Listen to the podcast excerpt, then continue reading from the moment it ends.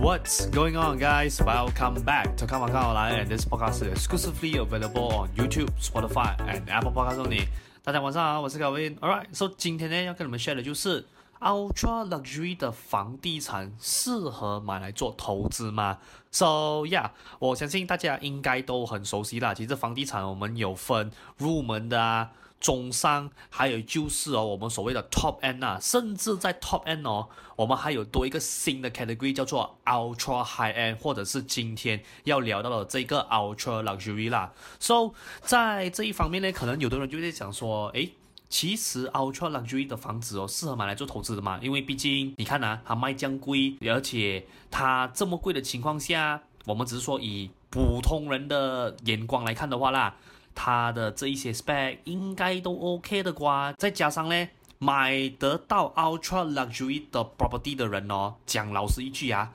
他从以前到现在他什么都缺哦，可是唯独一样东西是不缺的，那个就是钱。So 就有的人在想说啦，诶，这样既然哦，这个 product 虽然说它是贵啦，不过它的用料那些 spec 那些哦都 OK 的哦，它的 audience group 啊本身又不差钱的，这样嗯。如果是买这种东西做投资，会不会是一个蛮好的一个选择嘞？So 今天的这一个啊、podcast 呢，除了帮你们回答这个问题以外啦，and also 这个 question 也是 inspired by 呃、我的 YouTube 的其中一个 follower，所以我就想说买 as well 今天借着这集的内容去帮你们做解答啦。So Before 我们 went in depth 今天这个 topic 之前，先让我们进入一段小小的广告 session，然后等一下我们再倒回来啦。Good news, guys! So 我最近呢刚发布了我最新写的 Zero to Hero 房地产投资的 ebook 啦。So 我写这本书的主要目的呢，其实是为了要帮助更多 first home buyer and also first time property investor 啦，去用更加容易的方式了解关系到房地产这个领域的 knowledge 咯。这样我在这本 ebook 里面呢，主要有 cover 了房地产四个 aspect 的东西啦。第一个就是你买房之前必须要做好的基础准备工作，第二个就是房屋贷款的知识，再来第三是房地产的 basic knowledge，再来第四就是 property investment。你在你的策略布局上面，我会给你一些小小的 tips 哦。所以我在这个一部里面有 cover 到的 topic，就好比如 freehold、leasehold，还有 private lease 等等地契之间的差别。再来就是我有在这一本 ebook 里面 share 给你的一个 formula，就是你可以这样子 based on 你现在的薪水去计算出你可以负担到多少钱的房屋贷款啦。再来第三，this has been one of the most requested topic that has been requested to written in this ebook，那个就是 refinance。And yes, I do know most of you guys do heard the goods and bad things about refinance. No matter 是在 online 还是 offline 都好，but 我在这本 ebook 里面呢。 是以一个非常之中立的方式去跟你解释到底什么是 refinance，这样 refinance 在什么样的情况下，and also 在什么样的产品，我们去运用它会来的说会比较适合一些些咯。So 这一些内容呢，也只是我 ebook 上面的一个冰山一角的内容而已，OK？因为我这本 ebook 总共有两百面，两百多面这么厚啦，所以。如果你是讲说内容的话，肯定不只是 cover 这三个 topic 而已咯。So for those of you out there，如果是讲说你有兴趣，OK，要拿到这一本 ebook 的话，非常简单，我已经把那个 ebook 的 download link 放在这个 video 下面的 description box 了，OK，So 你只需要点击那个 link 进去，and fill in some details that the system is required，然后你就可以免费下载这一本 ebook，开始你的 property learning journey 了啦。Alright，So yeah。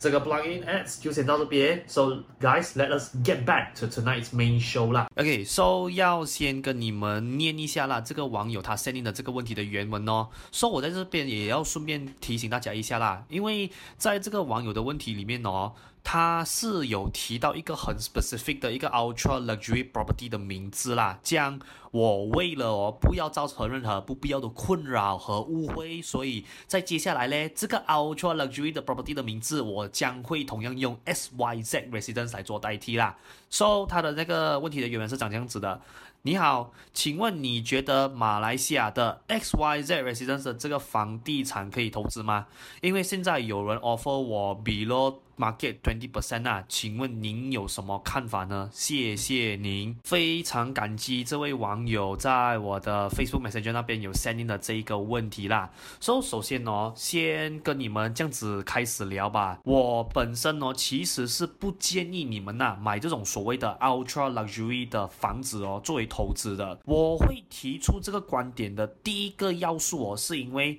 以 medium price 的标准来看的话啦。这一些 ultra luxury 的房子哦，它不是普通大众哦负担得起的产品类型来的。那这种哦小众的产品类型哦，其实它会衍生出啦以下这两种情况。第一个。当你房子的入手价越高的时候哦，你未来想要找到下一个接手的买家是更加困难的。为什么呢？因为哦，能负担得了这种 ultra high end 或者是 ultra luxury 的房子的人哦，其实并不多。而且再加上啦，这一种房子哦，普遍来讲啊，它的房价的增值空间哦，也有很多不确定性存在在里面呐。而且哦，第二个啦，当你的房子的入手价高的时候哦，这也代表说啦，你每个月要还的那个月供，你的 money in sum，是更加高的。所以，如果是讲你今天，你试想一下啊，你买了这种房子拿来做出租的话哦。我只是说，以目前为止啊，我所看到的 data 来讲的话啦，这一种房子哦，它在 market 的租金啊，大多数啦，它应该只能 cover 到我月供的差不多一半的，也差不多 fifty percent 左右这样子而已咯。那在这边呢，有的人可能会有一个疑问问我讲说，Kevin，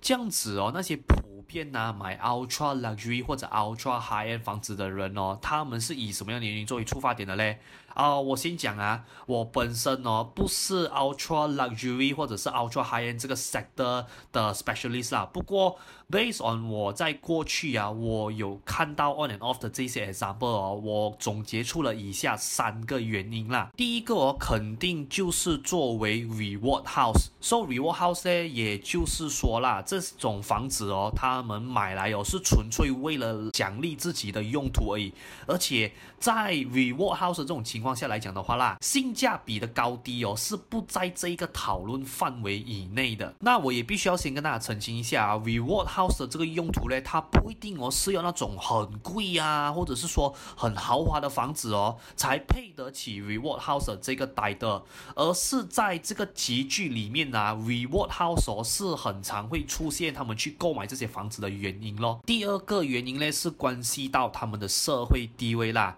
那为了要让你们呢更加了解我讲的这个社会地位，以下我模拟一个场景给你们看呐、可能你们有的时候就会问你的朋友讲说，诶，brother sis，你住哪里的哦？哦，我住在那个 Pavilion Suites 哦。啊，还是你懂 Ritz Carlton Suites 吗？啊，我在那边都有房子的。所以各位你看到吗？他们去买这个房子哦。像我刚刚讲到的啦，性价比高低跟你本身觉得啊，那个房子哦，到底啊是不是一个 good deal 哦，在他们的眼里啊是不重要的，最重要是什么是？当我把我房子的那个名字搬出来给你听的时候，你会觉得说，哇，好难紧凑哦，或者是哦，你一听就知道，哇。这条水肯定是有钱的，所以有的人呐、他们去买这种 ultra luxury 或者是 ultra high end 的房子哦，他其实哦，并不是说真的是为了要拿到那个房子很好的那个 specification，而是什么？而是因为那个名字，当他放出去 market 给其他人一听到了过后，人家 automatically 就会对他有一个很好的 first impression。第三个，也就是最后一个原因呢，其实是关系到保值的。那在这边呢，就会有很多人误以为啦。啊，这边保值的定义是哦，比如说我现在花二十个迷恋的马币去买一间家，过了五年后哦，它会升值到我二十五个 million 这样子。反而我目前看到啦，他们很多的那个共同之处哦，他们的 expectation 其实是 set 在说啦，我现在哦买二十个米廉。过了五年过后啦，我还是希望说那个房子哦，还是一样可以 remain 在有二十个米廉的这个价位啦。那可能你们在这边呢会给出的另外一个 objection 就是啦，他如果这样子的做法来讲的话啦，那把那个二十个缅甸马币哦放在银行，岂不是更加省事的动作咩？啊，的确是更加省事的。而且说哦，如果你今天把钱呐、放在银行来讲的话啦。当你可能需要拿出来做周转啊，或者是说其他的用途来讲的话，是更加 flexible 的，因为那笔钱是你可以通过一个随手可得的方式去拿出来吗？不过你要换位思考一下啊，假如说啦，你把二十个 million 马币哦放在银行啦，过了十年以后哦，可能它的 value 哦就只剩哦十个 million 这样子而已了。这样为什么会发生这样子的事情呢？因为各位。通货膨胀的关系哦，你手上啦同样的 cash money 哦，在未来你买东西的时候哦，你能买到的体量哦是越来越小的。So this is one of the reason why 你可以看到有很多真的是啊极其富有的那一帮人呐、啊，当他们呢手上真的是有。可能 spare 这几百万，甚至是可能几千万的时候哦，他们会通常去买的一样东西哦，肯定逃不了的，就是去买房地产哦。OK，so yeah，今天的这一期的 podcast 的内容呢，会稍微的比较，you know short and simple 一些些啦，所以我们也是时候我来到了今天这个节目的结尾的啦。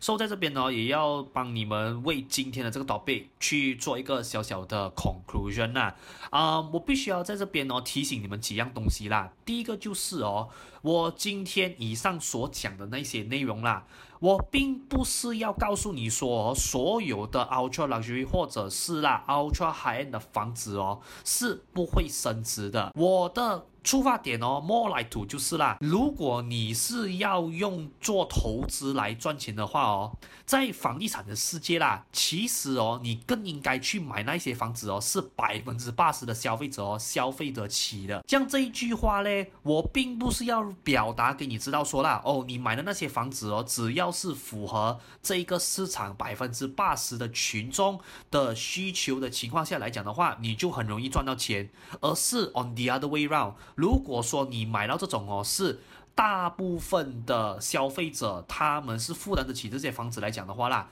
你烧到手的几率和风险哦是比较低的。因为你是想看看呐、如果 let's say 啦，你去买了一些哦，是几百万甚至是上千万的 property，at the end of the day，if this thing doesn't work 来讲的话啦，对你来讲会不会是一个损失嘞？I mean，如果你不去买那个房子，你把同样那笔 cash 啊，I don't know 啦，可能你放在其他你更加熟悉的那一些 investment product，或者甚至是啊，你的生意来讲的话。会不会可以拿到更高的 ROI 呢？所以这个就是我在这一句话要表达的东西咯。再来第三个最后一句哦，就是我今天所讲的内容啦。我其实也不是想要表达给你知道说哦，便宜就是一切，或者是说你买房子哦，一定要死死定在当地的 median price 哦，你才有办法赚到钱。因为有的时候啊，and by the way 啊，我讲的这个东西是真的是 based on true case scenario 啦，就是你今天。哪怕你讲说啦，你买的单位哦比当地的 median price 贵了一些些，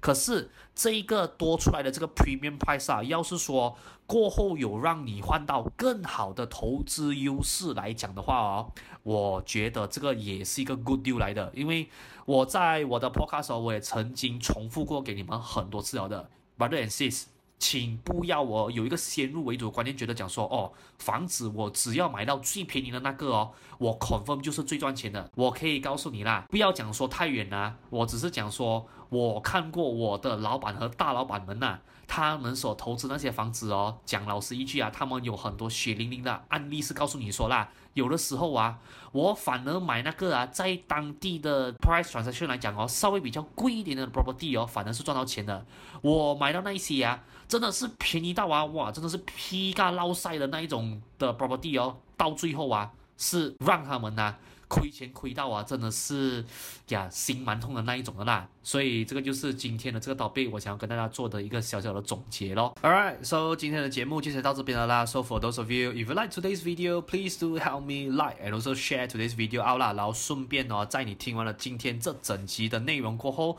在这个 video 下面的 comment section 留言，让我知道一下你本身的看法是如何啦。And just in case if you are listening this on my Spotify or my Apple Podcast 来讲的话啦，啊，就需要你稍微辛苦一些些啦，然后暂时过来我的。YouTube 这边把你的想法留在这个 video 下面的 comment section 咯。And if you like my content，你想要 keep on track 我的 upcoming update 来讲的话，非常之简单，你只需要 subscribe 我的 YouTube、我的 Spotify，as well as my Apple Podcast channel 啦。And for bonus content，please do follow me on my Instagram account as well 啦。So 所有的这一些啊、social media 的 profiling 啊，我已经放在这个 video 下面的 description box 啦，所以你们可以去那边 找来看咯。Also，please do remember leave a five star rating review。on my Spotify and my Apple Podcast channel 啦，这样你的 subscription and also 你的 rating 不只是哦，可以帮助我的 video expose 给更多需要的人看到，对于我来讲啦，也是一个大大的鼓励咯。OK，so 今天的看法看好来就先到这边啦，so I will see you guys on the next upcoming episode 啦，so sign right now and good night。